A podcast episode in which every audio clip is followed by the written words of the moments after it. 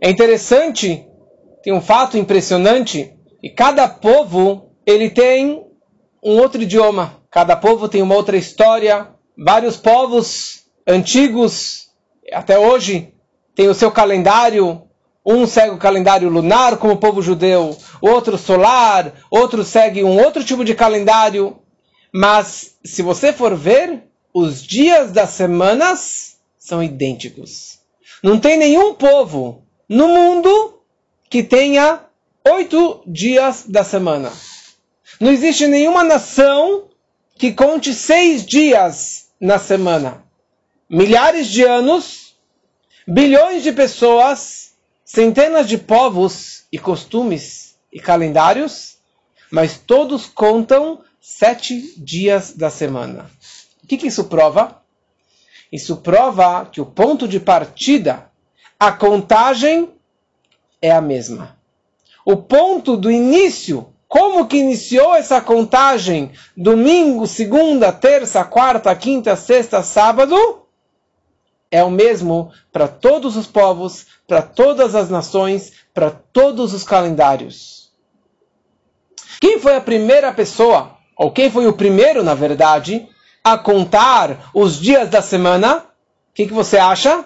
Deus. No Gênesis, quando ele criou o primeiro dia, a Torá descreve Vayere Vaiboker Yom Echad.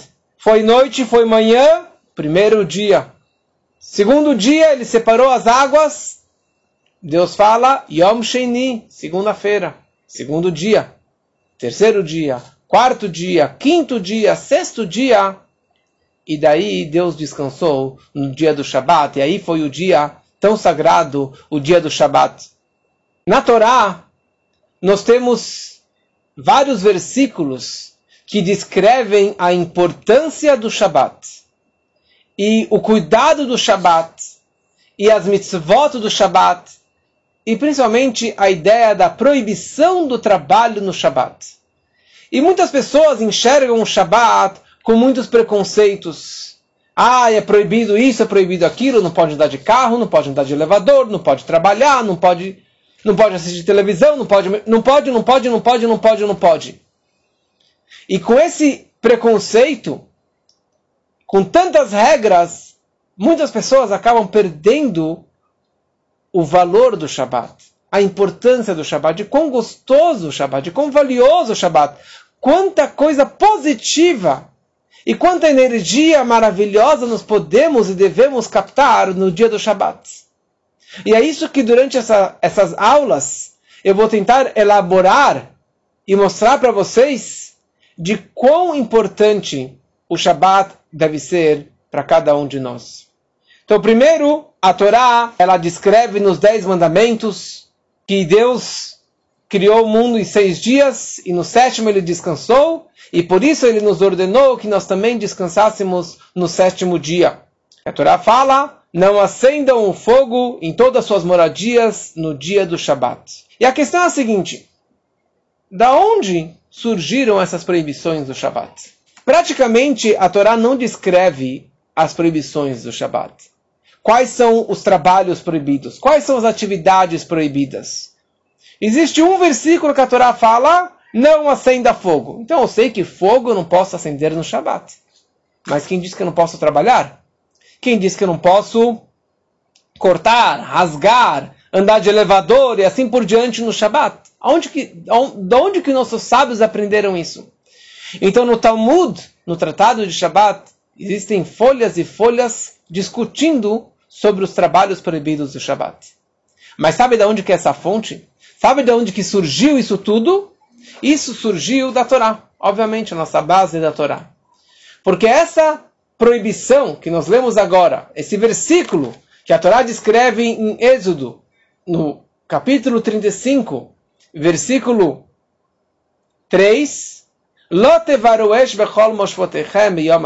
não acendam fogo em todas as suas moradias no dia do Shabat. Isso está na porção, na Parashat de Vayakel. E a Parashat de Vayakel inteira, e na sequência desse versículo, a, Torá descreve sobre as contribuições para a construção do Mishkan, do tabernáculo, o templo móvel que foi construído no deserto. O que, que tem a ver uma coisa com a outra? Perguntam nossos sábios, Rashi pergunta isso, qual é a ligação entre o trabalho de não acender um fogo no Shabat com a construção do tabernáculo? Por que a Torá coloca um na sequência do outro? Então daqui, nossos sábios eles aprenderam os 39 trabalhos proibidos no templo. Amém. Eles enxergaram o templo para construir o templo móvel no deserto. Eles precisavam de 39 passos para chegar na construção perfeita do templo.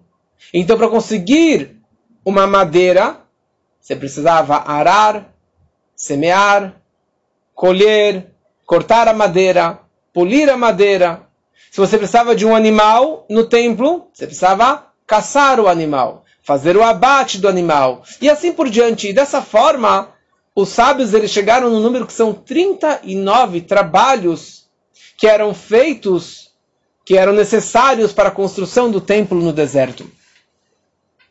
Então, o fato que a Torá colocou um após o outro, o trabalho no Shabat, junto com a construção do templo. Daqui nós sábios aprenderam que quais são aqueles trabalhos que a Torá fala não trabalhe no Shabat, no sétimo dia você descansará, são aqueles trabalhos que eram feitos na construção do templo. Ou seja, com, com a enorme importância, com a suma importância de construir o templo para Deus, uma morada para Deus, fala a Torá, no Shabat vocês não podem construir o templo.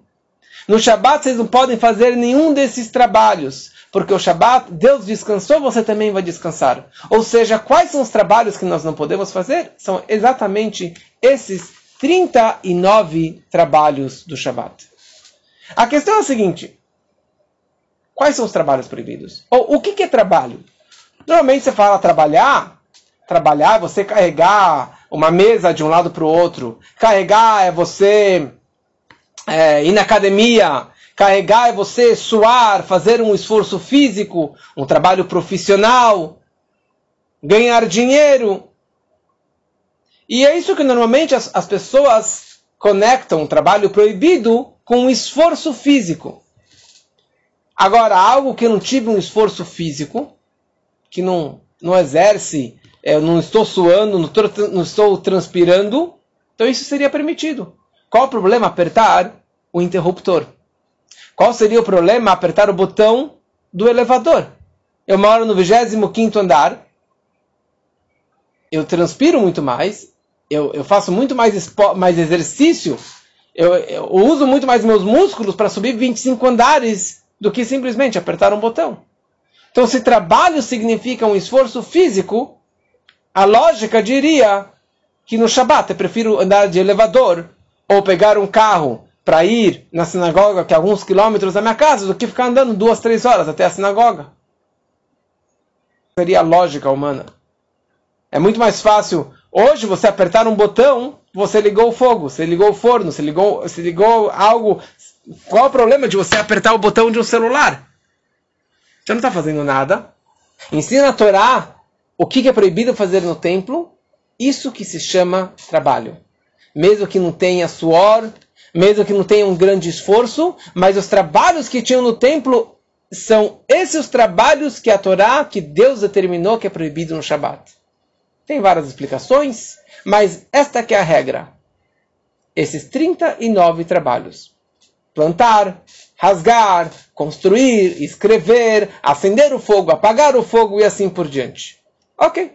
Chega de regras. E durante esses essas aulas, o que eu menos quero falar são as regras, são as leis que muitos já conhecem. Eu quero explicar a lógica que tem por trás dessas regras. Então, a primeira coisa nós falamos, a Torá descreve que Deus vai Deus ele descansou. Ele criou o mundo em seis dias e no sábado e no Shabat Deus ele descansou. Descansou? Ele estava cansado? Ele transpirou muito? Ele se cansou ao criar a luz, ao separar as águas de cima de baixo? Em criar o sol, a lua, as estrelas, os peixes, os pássaros, o homem?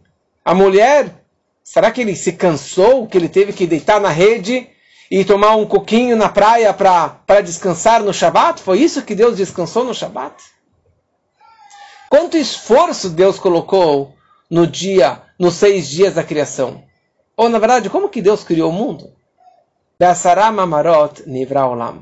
Com dez falas, Deus criou o mundo. Dez falas. Simplesmente falar. Você pode falar o dia inteiro e não se cansar. Soprar, você cansa muito mais. Mas falar, você fala, fala, fala, e é algo tão externo, é algo tão morto que não tem, não, não, não desgasta a minha energia. Então Deus ele criou o mundo em seis dias com a fala. Baruch Shamar Ve'aya Olam. Deus ele falou e o mundo apareceu. Deus falou que haja luz e apareceu a luz. Deus falou que haja os, que apareça os animais que sejam criados e, e, os animais foram criados, e assim por diante. O que quer dizer que Deus descansou no Shabat? Como você define descanso?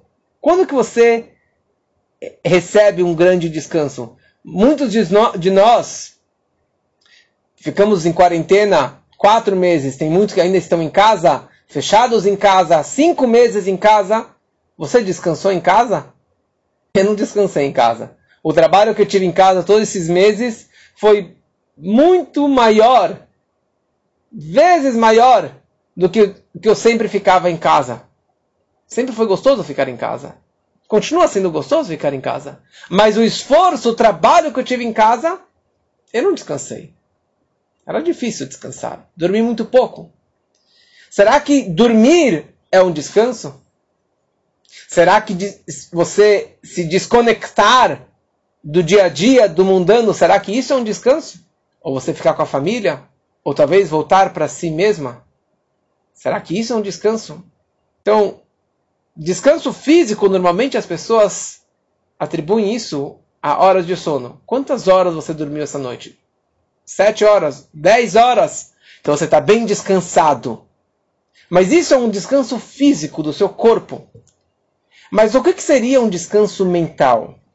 O que, que seria um descanso da sua alma, da sua pessoa? Eu estou muito cansado, eu tô, tô, fiz muita coisa nesses meses, eu preciso agora ir para a Bahia. Eu preciso me desconectar.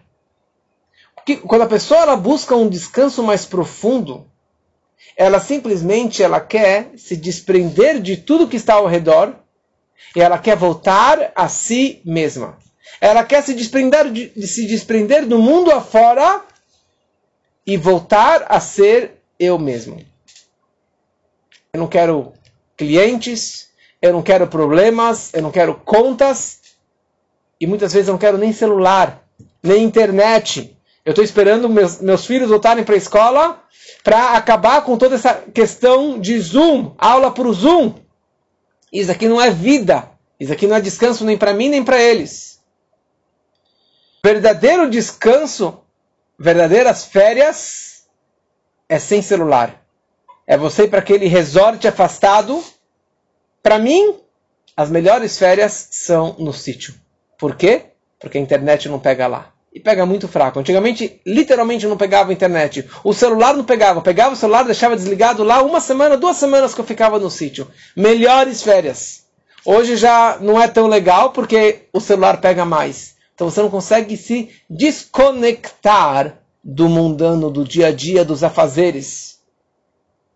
O verdadeiro descanso mental é você estar com aqueles entes queridos, com seu cônjuge, com seus filhos, com seus melhores amigos e você conseguir curtir aquele momento.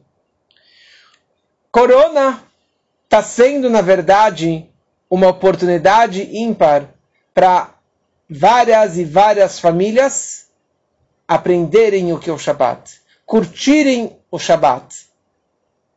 Muitos colegas meus, rabinos, eles falaram que essa vez ah, foi a primeira vez que eles tiveram um Shabat tão gostoso, só pais e filhos, só a família reunida. Muitas pessoas me disseram que eles conseguiram fazer o Shabat em casa pela primeira vez. Eles estão fazendo todos esses meses, semanalmente, o Shabat com a família. Por quê? Porque você não tem por que sair. Você não tem para onde sair. o cinema está fechado, o shopping está fechado, a rua está fechada, os restaurantes estavam fechados. Então o que, você vai fazer? Vai ficar em casa. Em casa é o melhor momento de você reunir a família e curtir o Shabat. Algo que muitos não tiveram essa oportunidade, por tantos afazeres, por tantas ocupações externas e alheias, eles não tinham oportunidade de voltar para si e estar com seus entes queridos e voltar para sua santidade, para a sua essência. Então aproveitem essa oportunidade que estão em quarentena, que ainda estão, estamos com corona, estamos fechados em casa para cumprir o Shabat com a família tão próxima, tão querida, é uma oportunidade ímpar que depois nunca mais teremos. Teremos sim na era messiânica, mas ainda não chegamos a esse momento. Então isso significa que Deus descansou no Shabat. Ele não estava cansado de trabalhar, de construir, de montar, porque ele estava só criando o mundo com a fala. Ele não estava cansado fisicamente, mas ele simplesmente estava cansado de criar algo que não era ele. Criar o mundo, criar os animais, criar o homem. Ele se desgastou muito. Ele se cansou em sair de si e se conectar com outros, com o mundo, com milhões e milhões de criaturas.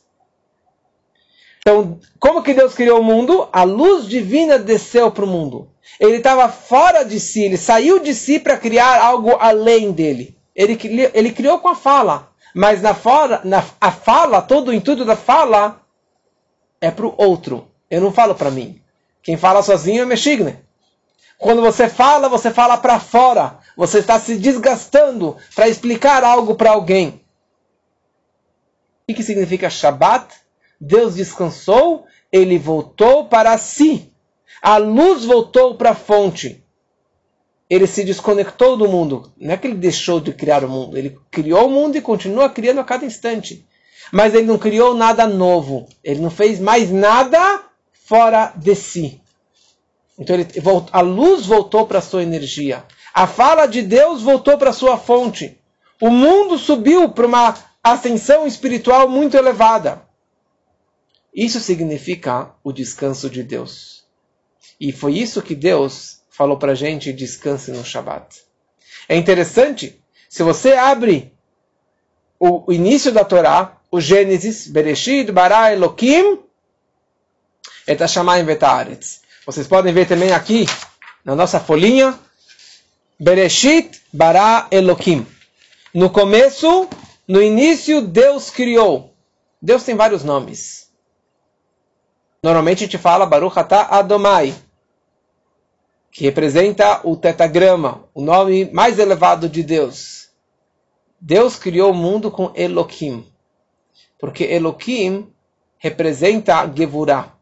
O nome Elohim representa essa ocultação, essa severidade, porque Deus ele criou o mundo com essa com esse tzimtzum, com essa ocultação da sua luz máxima. Ele teve que se condensar, ele teve que diminuir, passar por várias condensações para diminuir essa luz infinita de Deus para conseguir criar o mundo físico e material. Em todo Gênesis, todos os seis dias da criação, consta na Torá só o nome Elohim. 32 vezes consta o nome Elohim. Interessante. Se você for contar, 32 vezes.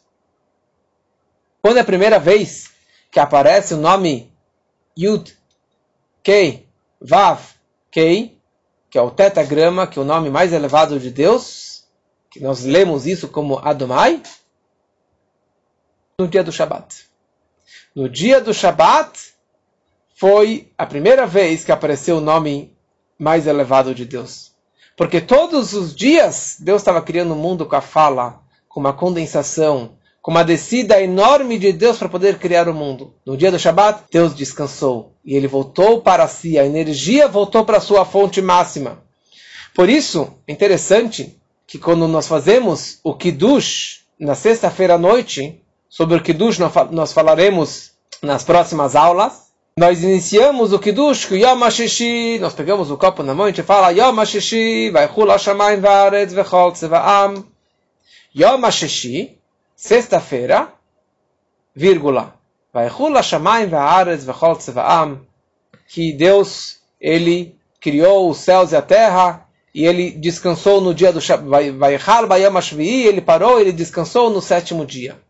Se você vê na Torá, essas duas palavrinhas, Yom Hashishi, isso tem a ver, é o término da sexta-feira. Vaiere, vaivaker Yom Hashishi, foi noite, foi manhã, o sexto dia. E depois começa falando sobre o sábado, sobre o Shabat. Porque no Kiddush nós colocamos essas duas palavrinhas que não tem a ver com o dia do Shabat. Porque a gente fala Yom HaShishi, sexta-feira, não é sexta-feira, é o sábado. Porque a gente começa o Kiddush falando Yom HaShishi, deveria falar vai Hula Shamayim e não Yom HaShishi.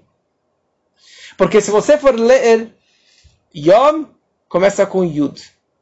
Hashishi, com Rei. Vayechulu, Vav. Hashamayim, Rei. Yud, a letra Rei, a letra Vav e a letra Rei, que isso representa o tetagrama, o nome mais elevado de Deus. Ou seja, aqui ele está simbolizando, começou o Shabbat, Yud Kei Vav Kei. É isso que ele está simbolizando com Yom HaShishi, demonstrando que entrou o Shabbat e voltou o nome mais elevado e apareceu o nome mais elevado, mais sagrado de Deus no dia do Shabbat. Ou seja, Shabbat não é um, não é um dia só de proibições. Trabalhos proibidos, não pode isso, não pode trabalhar, não pode elevador, não pode, não pode, não pode. Mas o Shabbat é um dia positivo. É um dia de muitas oportunidades de nos conectarmos com Deus e consigo mesmo. Você faz o Shabbat, você começa com o Kiddush. Na verdade, começa o Shabbat com as velas, que vamos falar na semana que vem. Antes do Shabbat, você coloca as roupas especiais, você toma um bom banho, você se, se limpa, corta as unhas, corta o cabelo e se prepara para o Shabbat. É uma elevação espiritual, mas não como muitos pensam, para se abster do material, para se afastar do material. Não é Yom Kippur. Yom Kippur é chamado Shabbat Shabbaton. Mas o Shabbat, pelo contrário, você tem que ter muita comida gostosa no Shabbat. Você tem que ter peixe e carne e vinho e halá e comida gostosa e gostosa com várias receitas especiais do Shabat. Mas tudo isso é uma mitzvah. Tudo isso você está elevando essa comida para um nível superior, para um nível de santidade máxima. Por isso, é o dia do descanso. Para você renovar forças, você se conectar com a santidade do Shabat e você se conectar com a tua alma tão sagrada, que do, nos dias profanos, nos dias da semana, ela estava se apegando ao mundo físico e material. E agora a alma ela volta para a sua essência, para o nível mais elevado. E por isso, Shabbat, Shin, Beit, Taf, são as mesmas letrinhas de Tashev. Tashev vem de chuva, de retorno, retornar. Porque o dia do Shabat é a oportunidade para você retornar a si mesmo. Para você retornar para a tua alma, retornar para o mundo da santidade e se, se desapegar um pouquinho do material. E por isso no Shabat, falam nossos sábios, nós temos uma alma extra. Nós temos uma alma divina, uma alma animal, e no Shabat nós temos uma alma especial, uma alma a mais que entra dentro de cada judeu no dia do Shabat. Incrível. E ela fica o Shabat inteiro até o término do Shabat. Até a Avdalá, quando termina o Shabat, essa alma ela vai embora. E por isso tem várias simbologias na Avdalá por se despedir por essa alma extra, como veremos na, na terceira aula. Interessante que grandes tzadikim, eles sentiam essa alma extra. A tal ponto que o Baal Shem Tov, o grande mestre racídico, no dia do Shabat, ele sentia não só espiritualmente essa alma a mais, mas ele fisicamente sentia essa alma extra a tal ponto que ele engordava no Shabat. Olha só, ele não engordava da comida do Shabat. Ele engordava ao entrar o Shabat, ele crescia fisicamente, porque ele incorporava fisicamente essa alma tão sagrada. Por isso que ele tinha uma calça GG, uma calça maior para o dia do Shabat. E assim diz o Zohar. A Kabbalah diz que o dia do Shabat é um dia de Gilgul Neshamot. Gilgul Neshamot é quando as almas elas vão rolando, elas vão se elevando, ou seja, todas as almas de todos os judeus, no dia do Shabat, elas têm um upgrade, elas têm uma elevação. Se a pessoa está no nível 1, no dia do Shabat, ela, tem, ela pula para o nível 2. Se está no nível 10, você pula para o nível 11 e assim por diante, espiritualmente falando, quer dizer, as almas ela tem essa ascensão no dia tão sagrado do Shabat. Por quê? Porque tem essa alma a mais que ela vem no dia do Shabat. E como falamos, nós temos três versículos básicos na Torá que nos orientam, que nos ensinam sobre a santidade do Shabat.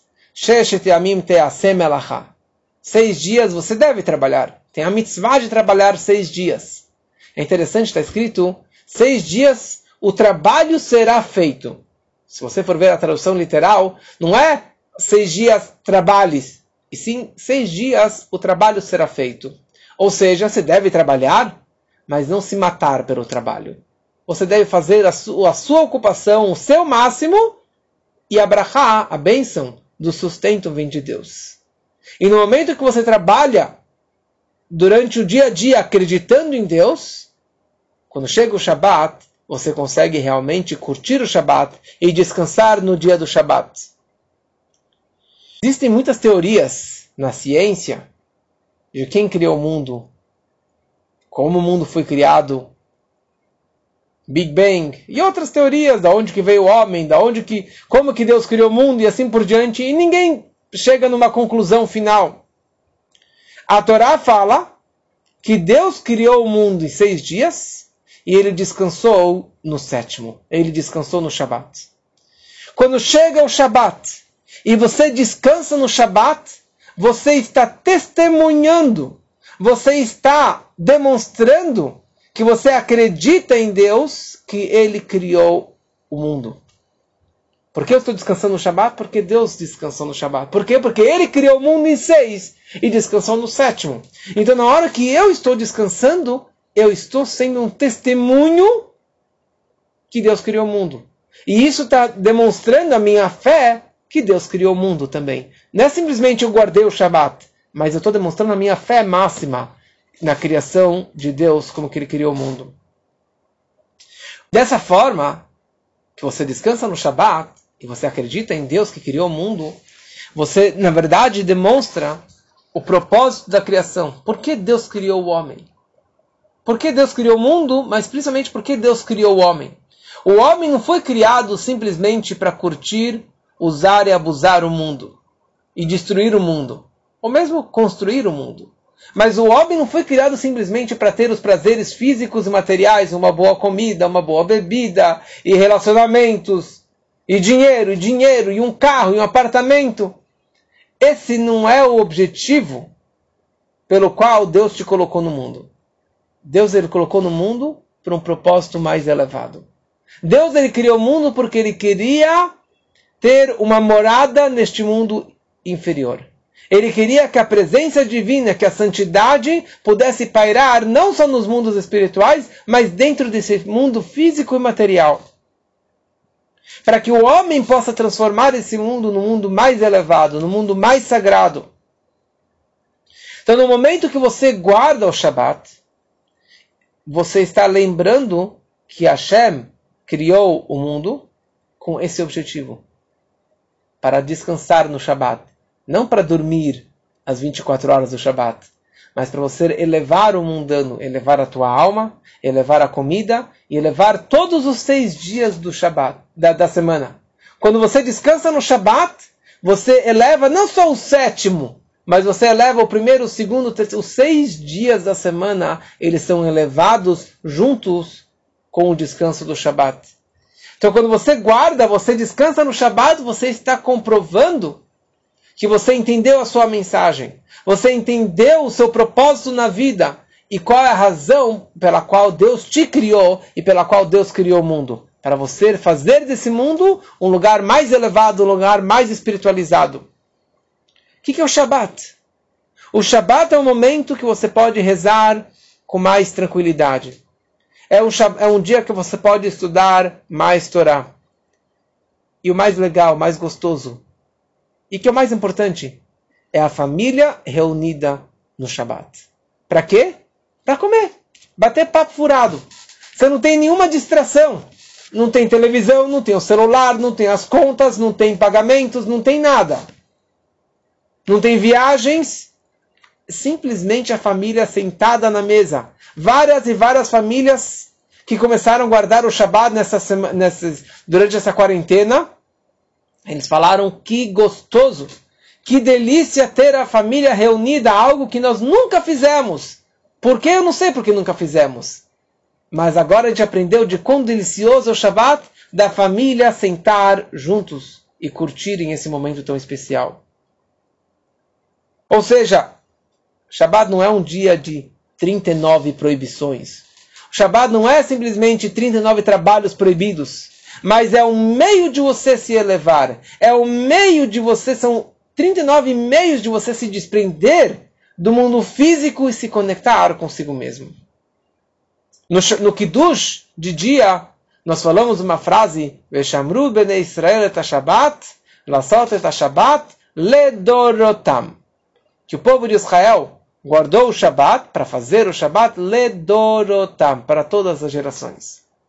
Fala nossos sábios, a pessoa que guarda um único Shabat, Deus considera como se ele tivesse guardado todos os Shabbatot, desde o Gênesis até a era messiânica, até Mashiach chegar. Ou seja, se você guardar um Shabbat, é considerado como se você tivesse guardado 5.780 vezes, sei lá, quantos Shabbatot tem no, tem no ano, não sei o cálculo exato, mas como se você tivesse guardado milhares e milhares de Shabbatot. Por quê? Porque ele está para todo sempre.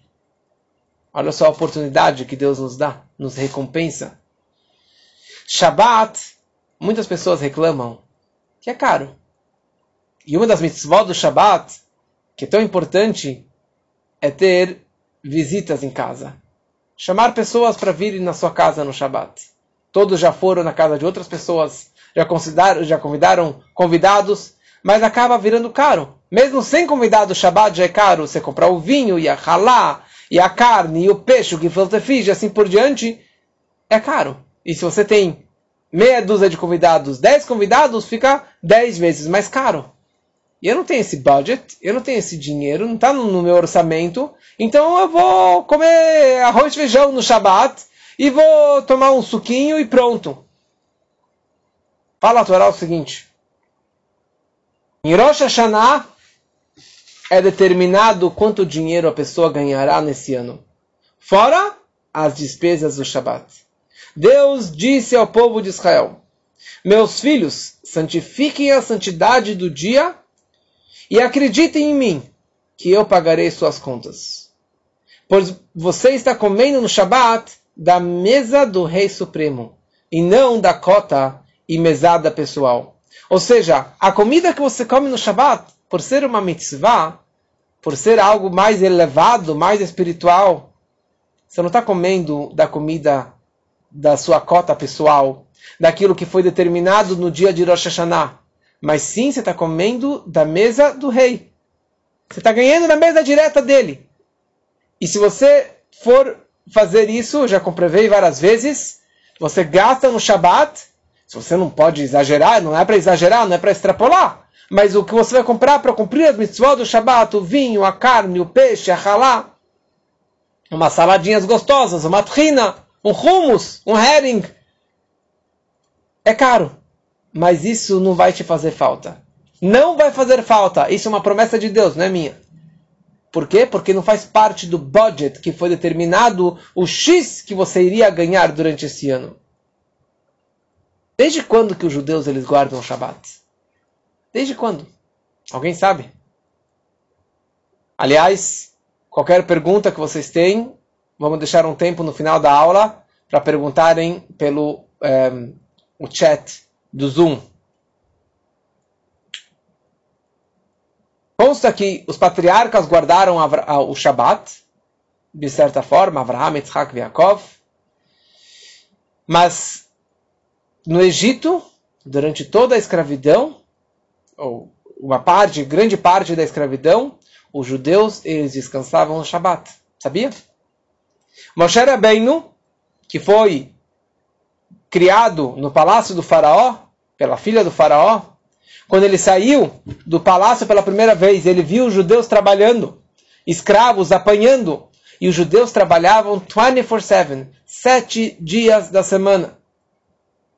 E o Moshe viu, eles estavam desmanhando, não tinham fome, não descansavam nenhum dia. Então eles viraram pro, ele virou para o pai adotivo dele, virou para o faraó e falou: Faraó, imagina, você não vai ter, você não vai lucrar massacrando eles dessa forma. Pelo contrário, eles vão colapsar alguma hora. Agora eles vão morrer de, de, de, de exaustão. Falou: olha, você tem razão. Realmente todo mundo dá um dia livre para o funcionário descansar. Qual é a sua proposta? Qual é a sua ideia, Moisés, para que os judeus descansem? Falou: olha, eu acho que um bom dia seria o sábado. O farol falou: ótima ideia. A partir de agora, os judeus vão descansar todo o Shabat, todo sábado os judeus eles vão descansar. Isso foi aprovado pelo faraó. E até o final da escravidão, os judeus descansaram no dia do Shabat. E por isso nós falamos na reza Ismach Moshe Bematnat Chelko, que Moshe ele ficou feliz com o presente da sua mão, quer dizer, o que, que ele conseguiu com o faraó, que os judeus pudessem descansar durante toda a escravidão do Egito. Talmud consta que Deus disse para Moshe no Monte Sinai e falou a seguinte frase: Eu tenho um precioso, eu tenho um presente precioso em meu tesouro. E o Shabat é seu nome. E eu desejo dá-lo ao povo de Israel. Moshe, vá, desça do monte e conte a eles sobre isso. Ou seja, o, Shabat é um presente que estava nos tesouros de Deus. É algo, era a gema de Deus. Era, era a pedra preciosa. É algo tão querido. E ele falou: Isso aqui estava guardado e eu quero dar esse presente, essa mitzvah, para os judeus. Por isso que só os judeus podem guardar o Shabat. O não judeu ele não pode guardar o Shabat. Não pode guardar o Shabat. Mesmo a pessoa que está no processo de conversão, ele não pode guardar o Shabat 100%. Porque o Shabat foi dado um presente especificamente para os judeus. É interessante que Deus ele fala, eu, quero, eu tenho um presente para o povo de Israel. Por que ele não falou, eu tenho é, um tesouro, eu tenho uma recompensa para o povo de Israel? Não. Ele falou um presente. Qual a diferença entre um presente e uma recompensa? Quando uma recompensa é merecida, você trabalhou, você recebe seu salário. Quando eu te dou um presente, não é porque você merece, porque você é legal, porque simplesmente eu quero te dar o presente, independente do seu merecimento, independente do seu esforço. Eu te dei um presente. É seu. Ou seja, o Shabat pertence a todo e qualquer judeu. Por quê? Porque Deus deu para ele de presente. Se você quer ou você não quer, se você merece ou você não merece, o Shabat é teu. Use e aproveite esse, esse presente maravilhoso que veio diretamente de Deus. É uma história, porque a Torá ela descreve que no Shabat o homem tem que descansar, os empregados têm que descansar, os animais precisam descansar, o seu boi tem que descansar no arado. E assim, pessoa que cumpre o Shabat, não somente ele descansa, mas até os animais descansam. Eu tenho uma história que certa vez um judeu ele tinha uma vaca e ele foi forçado a vender essa vaca para um não judeu. Ok? Quando esse homem ele pegou a vaca, começou a trabalhar, trabalhar, trabalhar, trabalhou seis dias, bonitinho. Quando chegou no Shabat, a vaca, ela simplesmente deitou no chão e se aposentou. E não quis trabalhar. E o homem foi lá e começou a bater na vaca, começou a bater na vaca, e a, maca, maca, a vaca mugindo, e não, não, não queria trabalhar. Acabou o Shabat, domingo a vaca se levantou e continuou trabalhando, trabalhando a semana inteira. Chegou o Shabat, a vaca deitou no chão e não quis se mexer, não quis trabalhar. E daí o cara veio reclamar para o judeu, falou, que negócio é esse? Que vaca que é essa que não trabalha sete dias? Que vaca que todo, todo sábado de manhã ela, não, ela não, não, não trabalha? E daí o judeu foi em direção à vaca. Essa é história era um, um grande tzadik. E ele se aproximou da vaca. Ele cochichou va na vaca, no ouvido da vaca e falou: Olha, quando você trabalhava para mim, você descansava no Shabat, porque eu sou um judeu e você precisava também descansar no sábado. Mas agora que você está tra trabalhando para um não judeu, ele não precisa descansar e você também não precisa mais descansar no sábado. A vaca se levantou e foi trabalhar naquele mesmo dia, no dia do sábado, no dia do Shabat. O homem, quando viu isso, ele ficou impressionado, ficou chocado. Imagina, um, um judeu chegou, cochichou no ouvido da vaca e a vaca se levantou. Ou seja, a vaca guardava o preceito de Deus, ele, ela obedece uma ordem divina, escuta o homem ordenando isso para ele e eu não acredito em Deus? Ele ficou tão impressionado que ele começou a se interessar pelo judaísmo. Ele foi atrás, estudou, estudou e acabou se convertendo. E qual é o nome dele? O nome dele é Rabbi Yohanan Bar Torsa. Rabbi Yohanan, filho da Torsa. O que é Torsa? Torsa em aramaico é vaca. Rabbi Yohanan, filho da vaca. Rabbi Yohanan, o grande, o grande sábio, que a chuva dele, a conversão dele foi graças àquela vaquinha. Tem uma história que eu gosto muito. Tinha um, um ricão que morava nos Estados Unidos. Ele mora ainda. E ele chamava David. Um cara bilionário. Tinha uma mansão, alguns Mercedes, seu helicóptero particular. Ele tinha uma única filha, que era toda a sua alegria. E ela chamava Sara. E tudo que ele fazia, ele fazia sonhando nela, no crescimento dela, no futuro dela.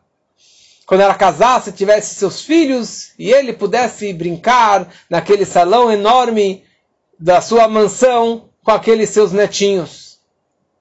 Só que um dia esse sonho terminou. Quando ela fez 18 anos, ele comprou aquele carrão para a filha e ela foi estrear. Acho que nos Estados Unidos é com 17 anos. E ela foi estrear o carro na balada com as amigas. E ela acabou passando por um grande acidente. Ela entrou em coma. Foi levada para o melhor hospital. Ele, desesperado, pegou o helicóptero, foi até o hospital, contratou os melhores médicos, melhores tratamentos, cirurgias. E a situação da filha só estava piorando, piorando, piorando, piorando. E ele estava entrando em desespero, porque todos os negócios que ele fazia, todo o dinheiro que ele ganhava, ele sonhava em deixar tudo para a filha e para os netos. E agora que ela estava prestes a falecer, ele falou: O que, que vale todo o meu dinheiro? Eu não consigo comprar a vida de volta da minha filha, eu não consigo salvar e recuperar a minha filha. E ele estava desesperado, e ele não era um judeu que acreditava, que cumpria nada, praticamente nada. O pai dele era muito religioso, mas ele acabou saindo do caminho. Um sócio dele que morava em Nova York, um judeu ortodoxo, liga para ele e fala: Mr. David, existe um grande rabino que mora em Nova York, que é esse, o Lubavitch Rebbe. E o Lubavitch Rebbe é conhecido que ele consegue salvar situações irreversíveis, dar bênçãos para situações que não tinha nenhuma esperança. Então vá até o Rebbe, quem sabe ele pode salvar a vida da sua filha. Ele falou, imagina, aqui eu estou com os melhores experts, os melhores médicos dos Estados Unidos, não conseguem salvar a minha filha. O que, que um rabino vai conseguir fazer para minha filha? Ele tem algum tratamento médico que ele poderia fazer por ela? E ele desligou o telefone. Só que a situação piorou, piorou, piorou. E ele falou: Ok, não tem nada a perder. Ele pegou o jatinho, viajou a Nova York e chegou na fila dos dólares que o Rebbe distribuía aos domingos. Ele vira para o Rebbe assim, todo orgulhoso, com as mãos no bolso. Ele fala: Rabbi, a minha filha está numa situação de saúde, de perigo, de saúde, eu vou te dar 20 mil dólares para salvar a vida da minha filha. Combinado? Negócio feito? Você dá uma bênção para minha filha? O Rebbe olhou para ele com aqueles olhares profundos, penetrantes.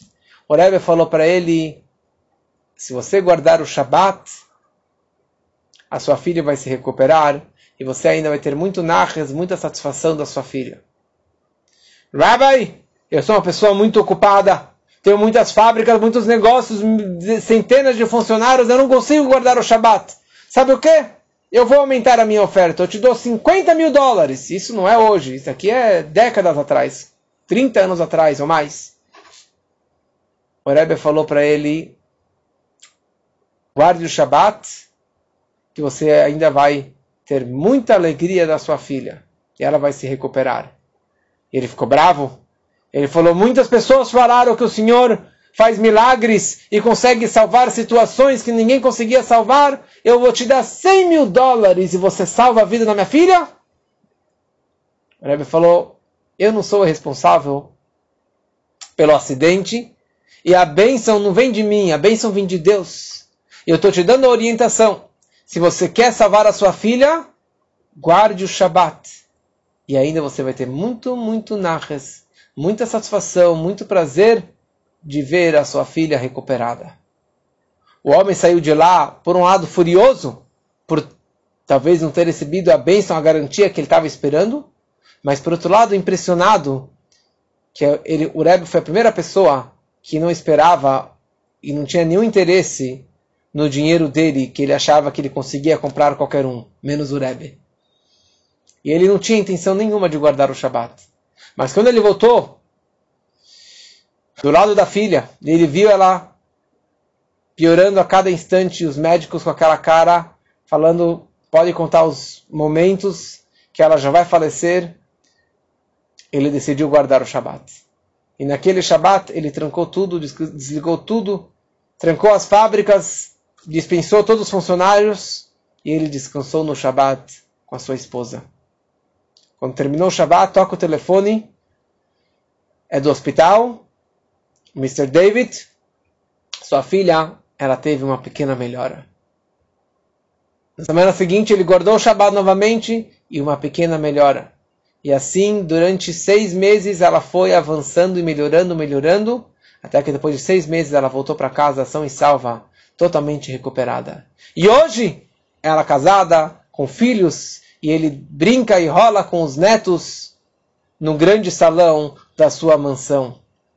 O Shabat salvou a vida da Sara.